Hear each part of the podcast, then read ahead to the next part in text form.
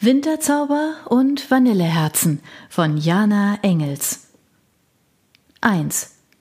Unerwarteter Besuch Morgen, Sonnenscheinchen, grunzte ihr eine tiefe Stimme verschlafen ins Ohr, und einen Augenblick später landete der schwere Arm von Getränke Markus auf Nathalies Hüfte. Dort blieb er liegen, und hinter sich vernahm sie lautes, gleichmäßiges Ein- und Ausatmen. Er schlief wieder. Getränke Markus lag nicht unerwartet in ihrem Bett, denn sie hatte ihn am Vorabend von der Rewe Weihnachtsfeier mit nach Hause geschleppt.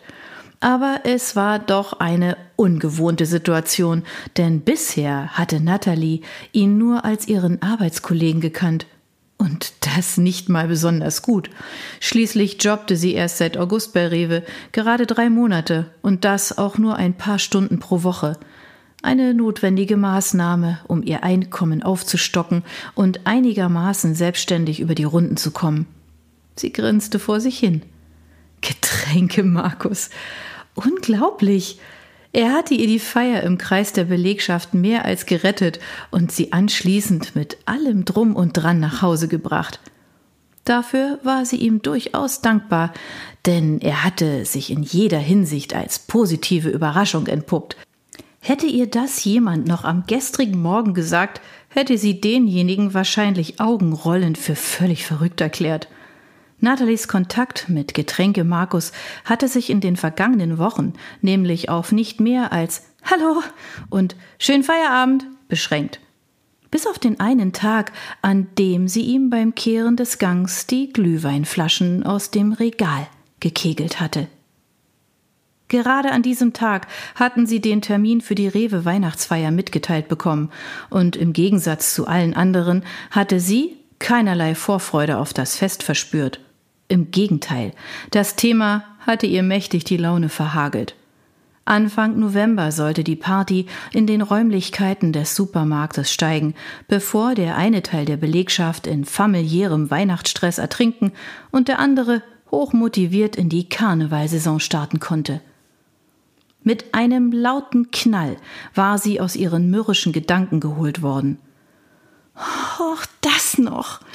Sie hatte leise vor sich hin schimpfend dabei zugesehen, wie der Glühwein sich unweigerlich seinen Weg durch den Gang gebahnt und dabei seinen intensiven Geruch in der Getränkeabteilung verströmt hatte. Markus, unmittelbar zur Stelle, hatte zwei, drei Flüche gemurmelt, während Natalie ihn schuldbewusst angestarrt hatte. Danach hatte er ihr wortlos Wischmopp und Eimer in die Hand gedrückt. Er selbst hatte die Scherben zusammengekehrt und entsorgt. Es tut mir leid, war ihre Entschuldigung damals kleinlaut ausgefallen, in der Befürchtung, dass Riesendonnerwetter noch ausstand.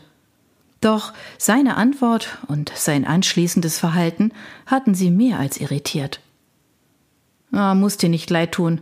Ist ja nicht deine Schuld, dass hier jetzt schon der Weihnachtskram in den Regalen steht. Aufwischen und Mob wieder auswaschen, hatte er angeordnet dann hatte er sie im Gang stehen lassen, und auch in der darauffolgenden Zeit war er Natalie aus dem Weg gegangen. Gestern Abend dann war alles ganz anders gekommen. Sie waren wie der Grinch im Doppelpack gewesen. Keiner der beiden hatte auch nur ansatzweise Weihnachtsstimmung verbreitet, was sie schnell zu Außenseitern oder, um es mit den Worten der Kollegen zu sagen, zu Spaßbremsen gemacht hatte. Den Partyspielen, die Elke und Anita für alle vorbereitet hatten, konnten sie beim besten Willen kein Spaß abgewinnen. Die Dauerschleife aus Last Christmas und Feliz Navidad war schwer zu ertragen. Natalie wäre liebend gern zu Hause geblieben und hätte sich diese Qual erspart. Aber es hatte einen triftigen Grund gegeben, an dieser Firmenveranstaltung teilzunehmen. Wie sich schnell herausstellte, war es der gleiche, der auch Markus motiviert hatte zu kommen. Neben einem ausgesprochen reichhaltigen Buffet und vielen alkoholischen Getränken wurden die Anwesenheitszeiten der Mitarbeiter nämlich als Arbeitszeiten erfasst. Noch leichter konnten sie kaum Geld verdienen, es hieß also durchhalten. So ergab sich für Natalie zum ersten Mal die Möglichkeit, sich intensiv mit Markus zu unterhalten, und im Laufe des Abends hatte sie mehr und mehr Gefallen an ihm gefunden. So sehr, dass sie den restlichen Abend in ihre Wohnung verlegt und die Nacht miteinander verbracht hatten. Natalie fröstelte und öffnete widerstrebend die Augen. Ein Blick in Richtung Fenster bestätigte, was sie bereits vermutet hatte. Kleine Eisblumen rankten sich am Glas. Die Heizung war schon wieder ausgefallen. Das Ding war nur in einer Sache verlässlich, nämlich darin, dass sie immer wieder den Dienst versagte. In einer besseren Wohnung wäre das wohl nicht passiert, aber eine solche konnte sie sich derzeit aus eigener Kraft nicht leisten, und eine Wohngemeinschaft kam nicht in Frage. Sie brauchte ihren Freiraum, Raum für sich.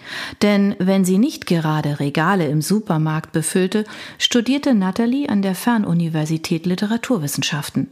Außerdem lektorierte sie Manuskripte für ihren guten Freund Dennis, der bei einem renommierten Verlag untergekommen war und sie wahnsinnig gern bereits fest als Lektorin eingestellt hätte. Aber dazu fehlte ihr bisher der erforderliche akademische Abschluss. Da beißt die Maus keinen Faden ab, hatte Dennis gesagt. Die stellen dich erst fest ein, wenn du den Abschluss hast. Bis dahin darf ich dir nur überschaubare Auftragsarbeiten geben. Immerhin hatte sie damit eine Perspektive und das gab ihr Kraft. Der Fernunterricht brachte so manche Tücken mit sich und es kostete sie viel Energie, die notwendige Disziplin aufzubringen. Oh, ganz schön kalt bei dir, hörte sie Markus hinter sich grummeln. Seine Hand verschwand unter der Bettdecke und Natalie spürte, wie er über ihre Schenkel und den Rücken streichelte. Etwas kalt, aber trotzdem sehr angenehm. Morgen, seufzte sie und regelte sich wohlig unter der Berührung. Die Heizung ist mal wieder ausgefallen. Wir sollten einfach im Bett bleiben und dafür sorgen, dass uns richtig warm wird. Markus hielt inne und ließ die Hand auf Nathalies Schultern liegen. Was soll das denn bedeuten? Mal wieder ausgefallen. Der Winter kommt. Du musst da dringend was machen lassen. Natalie hörte seinen besorgten Ton, schwieg aber. Sie hatte keine Lust, jetzt mit Markus über ihre Wohn- und Lebenssituation zu sprechen. Es war nun mal so, und es ging ihn, nebenbei bemerkt, überhaupt nichts an. Sie würde sich später schon darum kümmern. Natalie? fragte er, als wollte er sich vergewissern, dass sie ihn gehört hatte. Der Winter steht vor der Tür? Seine Hand hatte sich wieder in Bewegung gesetzt und streichelte ihren Rücken. Schon gut, John Schnee, erwiderte Natalie seufzend und drehte sich zu ihm um. Es ist nur eine Kleinigkeit, das passiert hin und wieder. Gehört mehr oder weniger zu den Special Effects der Wohnung. Ich hinterlasse der Hausverwaltung eine Nachricht, wenn du weg bist. Und nächste Woche kommt der Hausmeister vorbei. Der hat ein Händchen für die alte Heizung. Sie grinste verschlafen und schmiegte sich an seinen warmen, nackten Körper. Nächste Woche erst? Ja, nächste Woche, bestätigte sie und küsste seine Brust. Doch Markus schien plötzlich wenig empfänglich für ihre Liebkosungen, und deshalb suchte sie erneut seinen Blick. Woran denkst du? Ist dir gerade eine feste Freundin eingefallen, die du mir bisher verschwiegen hast und die uns jetzt nach dem Leben trachtet? Er schüttelte den Kopf. Quatsch, das nicht, aber ich muss gleich los, hab Nachmittagsschicht. Klar, wenn du gehen musst, musst du gehen. Sie sah ihn herausfordernd an und Markus setzte eine ernste Miene auf. Er musterte sie eine Weile. Wie sollte sie sein Schweigen deuten? Verstehe, ergriff Natalie wieder das Wort. Du hast Schiss vor dem Morgen danach. Keine Sorge, ich kann auf mich aufpassen. Jede Nacht ist irgendwann mal zu Ende. Geh ruhig, ich komm klar.